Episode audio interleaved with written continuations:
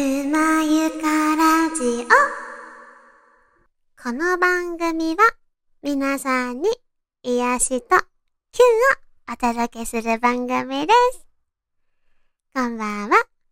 地声がアニメ声のくまゆかです。今日でこの番組も10回目になりました。みんな来てくれてありがとう。今までね、私のことや、単純に気になることをお届けしたんだけどね。私最初にさ、音楽続けてきたって言ったじゃない？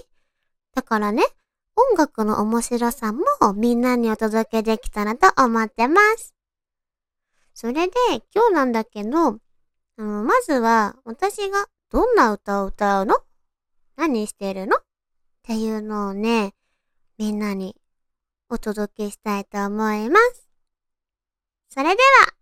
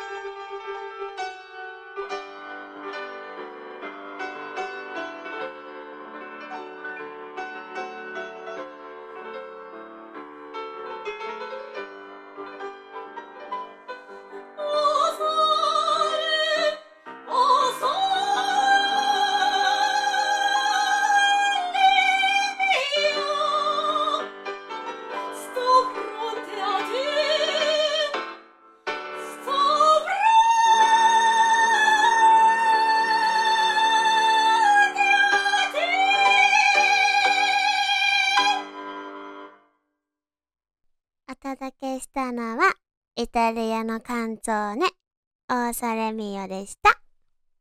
これみんな音楽の授業とかで聞いたことない？本当はね、男の人のね、が歌うことが多くて、女の人はね、あんまり歌わないの。しかもさ、喉ケロケロってなっちゃったし。そう、私いつもね、こういう感じのね、やつやってる。やつだって。そう、関東ね。うん。勉強してるの。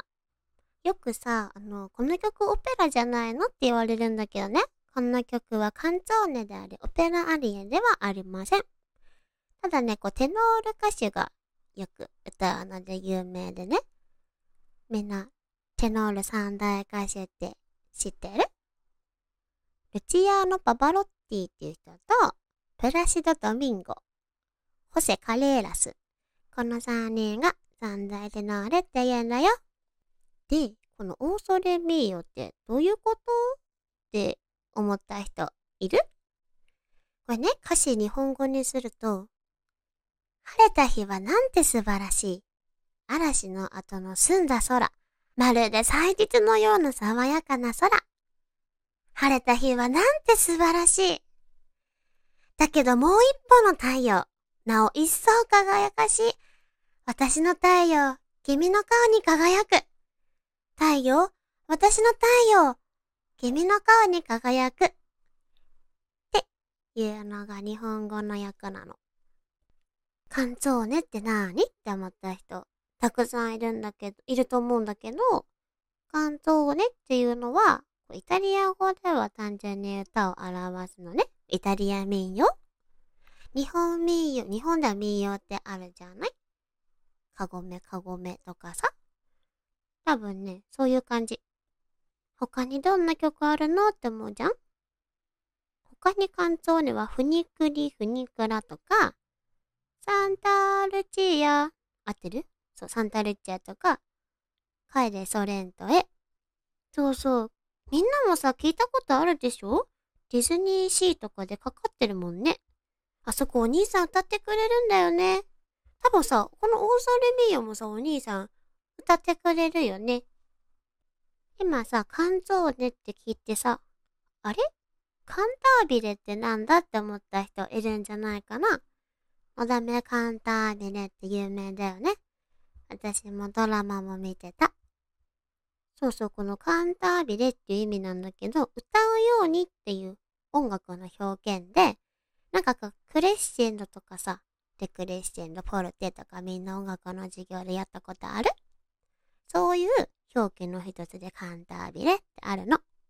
そうそう、イタリア語ってね、面白くて、さっきカンツォーネって歌って言ったじゃない？女性名詞、男性名詞とかあってね、カンタービレが形容詞、カントが男性名詞、カンターレが動レ、動、動レだって動詞。歌うっていう動詞。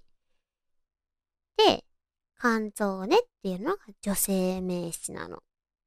結構さ、イタリア語ってさ、私勝手にあれかもしんないけど、日本人って結構イタリア語に触れる機会多いなと思っててさ、ま、イタリアンが、イタリアのお店とかもさ、多分多いからかな。チャオってよく言うじゃん。あと、グラーツェグラーツェありがとうっていう意味だよ。あ、あとさ、コンサートとかでさ、ブラボーって言うじゃん？ブラボーブラボーって。そう。でもあれね、なんか多分、名詞？違う。女性名詞、男性名詞とかあるからね。ブラビーとかブラバーとかブラビッシモってね、多分いろんな使い分けができるんだよ。ちなみに、プロントっていうカフェあるじゃない？プロントってね、イタリア語でね、もしもーしって電話の出る時の言葉なんだよ。あ、あとあれだね。